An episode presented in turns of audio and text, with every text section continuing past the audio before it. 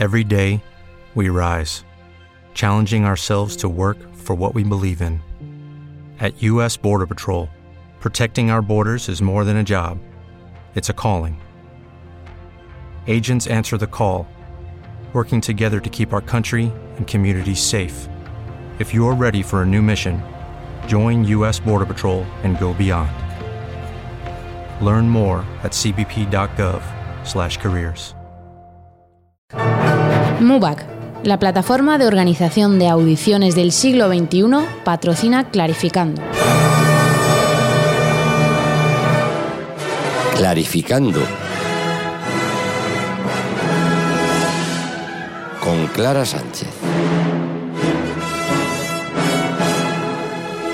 Y vuelve clarificando, como regularmente lo hace en el ático de los lunes. Clara Sánchez, buenas tardes. Muy buenas tardes, Mario. ¿Qué nos traes hoy en esta sección de las audiciones de orquesta? Bueno, hoy como anunciábamos en la anterior entrega, os traemos la segunda entrevista desde el Festival de Verbier en Suiza. En esta ocasión escucharemos al clarinetista Luis Cámara, que nos explica cómo son las audiciones para esta orquesta y nos da muchos otros consejos para hacer audiciones. Lo escuchamos.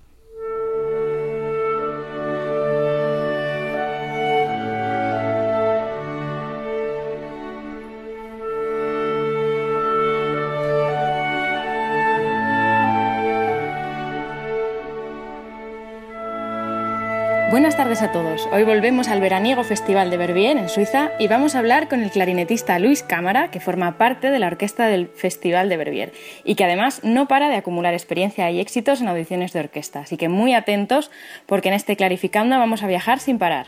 Y sin más espera, de los Alpes suizos nos vamos a Madrid para descubrir cómo son unas audiciones para entrar en la orquesta del Festival de Verbier. Luis, bienvenido y cuéntanos, ¿qué hay que hacer para ser miembro de esta orquesta? Hola, ¿qué tal, Clara? Pues, a ver, eh, lo primero que tienes que hacer es estudiar, está claro, ¿no? Eh, pero sobre todo tienes que, tienes que prepararlas muy, muy, muy concienciadamente, casi tanto, yo creo que tanto más como si fuese una orquesta profesional, porque hay tantas ciudades en las que se, se hace audición y tanta gente en la que es tanta gente en la que audiciona que realmente eh, complicado, o sea, llamar la, la atención para, para, para, entrar en la orquesta. Mucha competencia, muchos estilos de tocar y bueno, sabemos que es, es, complicado. De hecho, estas audiciones se hacen en ciudades como Nueva York, Zurich, Helsinki o San Petersburgo. ¿Qué repertorios piden estas audiciones? Suelen pedir, a ver, yo hice la prueba hace, hace dos años, este es mi segundo año aquí, y entonces eh, creo recordar, o sea, eran típicas pruebas normal, bueno, concierto de Mozart, y los pasajes eh, obligados creo que era novena de Sostakovich, esta de Tchaikovsky, y no recuerdo si quizás era Tosca también, no me acuerdo. Y luego aparte tenías, o sea, tenías la posibilidad de, de poder tocar un, instrumento auxiliar, ¿no? ya sea el requinto, el clarinete bajo, que creo que es recomendable porque viendo, viendo el plantel que hay, cuanto más abanico de posibilidades demuestres que, que puedes, el que puedes optar, creo que creo que mejor y bueno y en cuanto a estos instrumentos tocabas algo que tú quisieses algunos pasajes libres uh -huh. y, y, nada y nada más creo o sea que repertorio bastante similar a otras audiciones sí creo que de hecho creo recordar que este año cambiaron el repertorio y preguntaron cosas de que se iba a trabajar este verano uh -huh. que también es lógico pero pero es un repertorio bastante habitual sí. bueno y buen consejo sé que nos das de los instrumentos auxiliares y luego, además, una vez que se llega a ver bien, que bueno, el ritmo de trabajo es muy alto, la verdad que además los músicos tocan luego conciertos de cámara, en otros eventos, es un no parar. Y además también hay más audiciones, porque se llega, se hacen pruebas de atriles, luego hay también audiciones para la orquesta de cámara del festival, o incluso este año ha habido audiciones para la orquesta del Festival de Budapest. Y además Luis participó en estas audiciones. ¿Cómo, cómo fueron estas? Pues sí, es verdad que nada, o sea, es desde, desde el minuto uno que estás aquí en Belviera hasta el último, estás ocupadísimo, estás tocando todo el día, no, no te quitas el instrumento de la boca. Y justo este año, sí, eh, nada más llegar, tuvimos la, las pruebas de atril, eh, que no es que sea una cosa que, que, que, te preocupe muchísimo, ¿no? Pero bueno, quiero decir, siempre quieres hacerlo bien y siempre quieres demostrar quizás que, bueno, que si estás aquí es porque, es porque lo vales.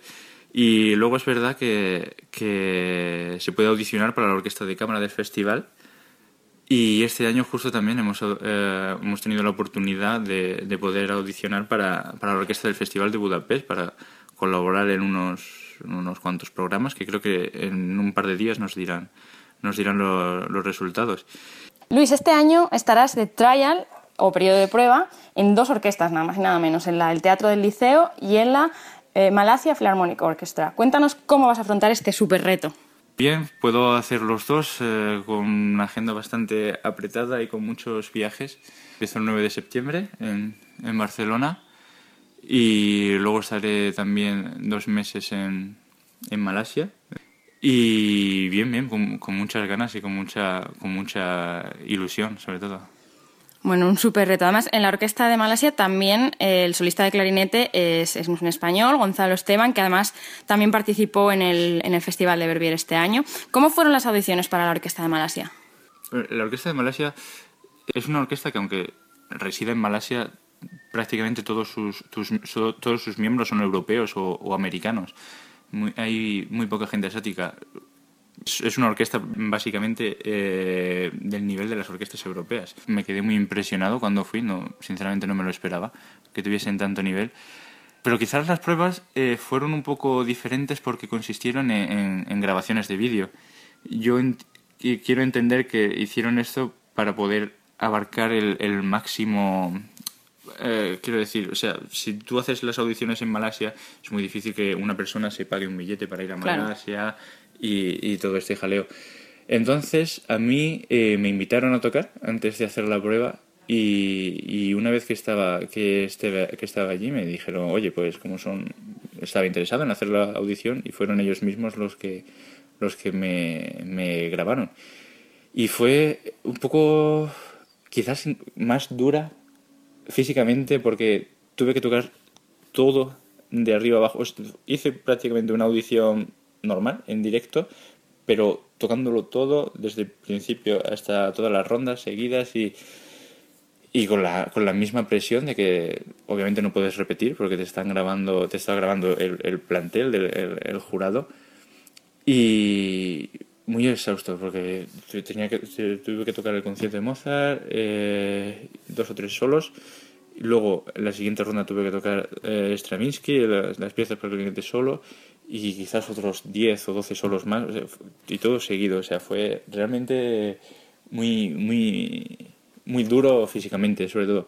Físicamente y mentalmente, me imagino, porque bueno, tocar todo ese repertorio de esa forma, seguido con una cámara enfrente y sabiendo a lo que te enfrentas. Claro, claro, el, problema es ese, que, o sea, que aunque tú sabes, sabes que es una grabación, pero, pero en verdad no, o sea, es tocar en directo prácticamente, porque te, está, te está viendo el plantel.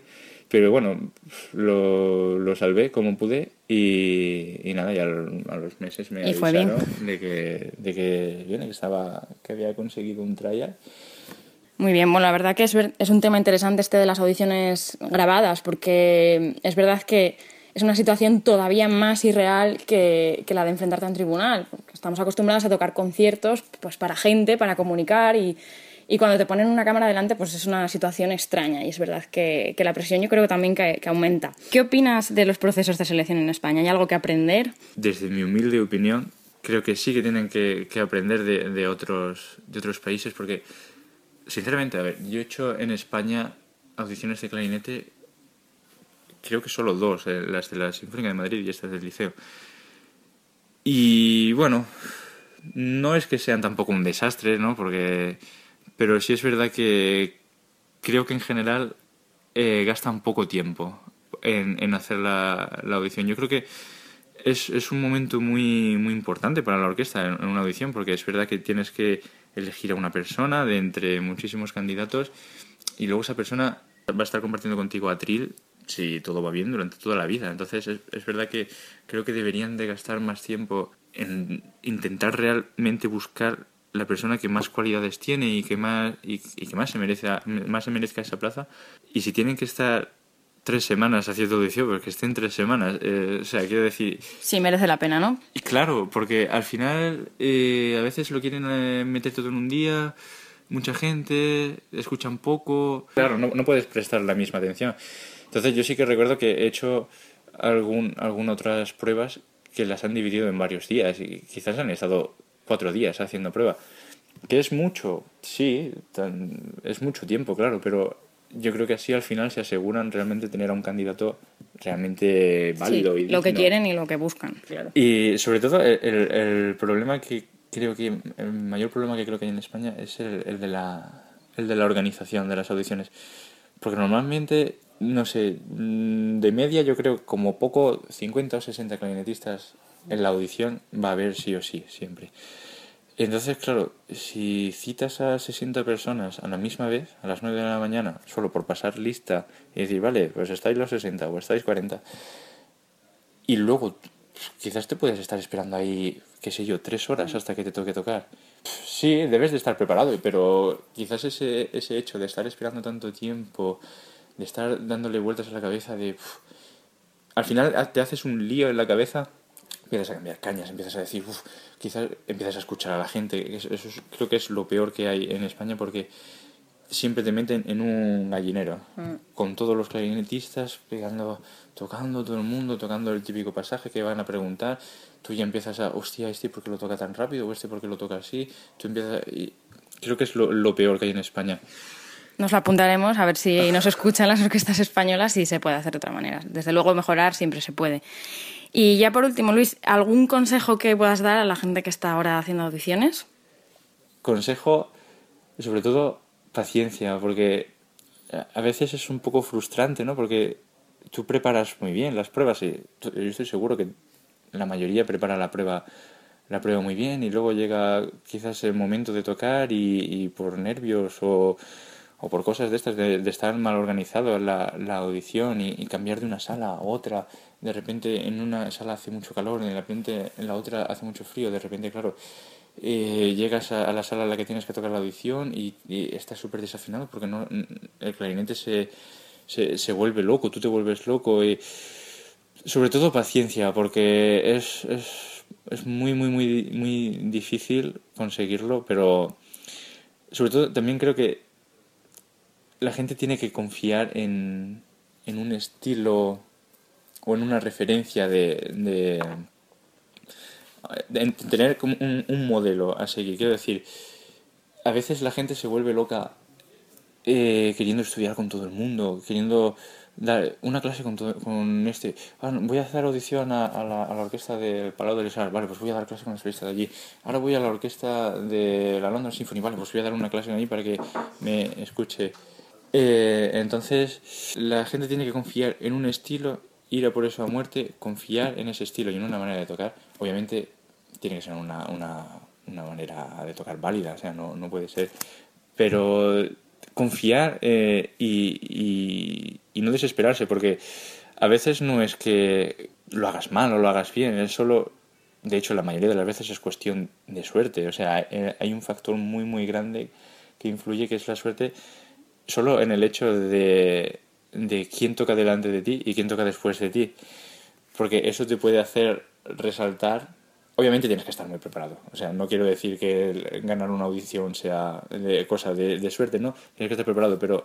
La, o sea, yo he hecho audiciones y ves a la gente que dice, hostia, este que viene que es solista de no sé dónde, este tiene un traño no sé dónde, este ha estudiado no sé quién y toca de la hostia. Y luego vas y de repente dices, hostia, ¿y por qué he pasado yo y ellos no? Ya te digo, sobre todo confiar, trabajar muy concienciadamente, conocerlo todo a fondo. A veces eh, es mejor, o sea, solo con conocer la, historia del típico solo o, el contexto en el que se, se engloba, que, con quién estás tocando, que es mucho más importante que dedicarte 10 horas a estudiar ese solo, a repetir y a repetir, a repetir, a repetir, a repetir, para que te salga perfecto, pero al final estás no, no transmites nada. No sé, yo creo hoy por hoy que el tribunal tiene que, que notar algo en ti que sea diferente al resto. Creo que no es importante fallar una nota o dos o lo que sea, o estar un poco bajo, o estar un poco alto, eso puede pasarte en, la orquesta, de hecho suele pasar siempre. Pero ellos tienen que ver en ti algo que no hayan visto, en, en una cualidad que no hayan visto en el resto. Bueno, Luis, creo que con esta entrevista has reflejado muy bien todo el mundo, este complicadísimo mundo de las, de las audiciones. Nos apuntamos todos los consejos.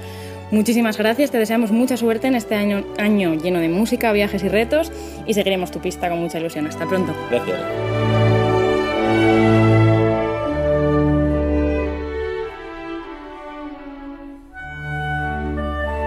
Impresionante entrevista, gracias Luis y gracias Clara también por, por llevarte los micrófonos de Clásica FM al Festival de Verbier y traernos estas palabras tan interesantes. Bueno, un placer y otra vez dar las gracias a, a, Luis por su interesante entrevista y también comentar que me parece mm, un tema importante hablar de las audiciones con cámara de vídeo que se escuchaba ya en la entrevista. Esta temporada traeremos también cosas y consejos sobre este tema. Y ya por último, recordar a los músicos que hayan nacido entre el 1 de enero de 1989 y el 31 de diciembre de 1998 que el plazo para presentarse a la Orquesta de Verbier está abierto hasta el 15 de diciembre para la preselección de flauta, hasta el 3 de enero para inscribirse a las audiciones presenciales y hasta el 31 de enero para las audiciones con vídeo. ¿Hay, de, ¿Hay, de, piano? De piano no, lo siento, vale. Mario. Yo que estoy dentro del rango y no me voy a Estás poder ahí, presentar. ahí, pero creo que de piano no. Pero bueno, para los demás instrumentos orquestales, una oportunidad muy interesante que para los ganadores además tendrá la consecuencia de tocar con directores como Charles Dutoit, S.A.P. Salonen o Antonio Papano. De momento nada más. Bueno, gracias Clara. Muchas gracias.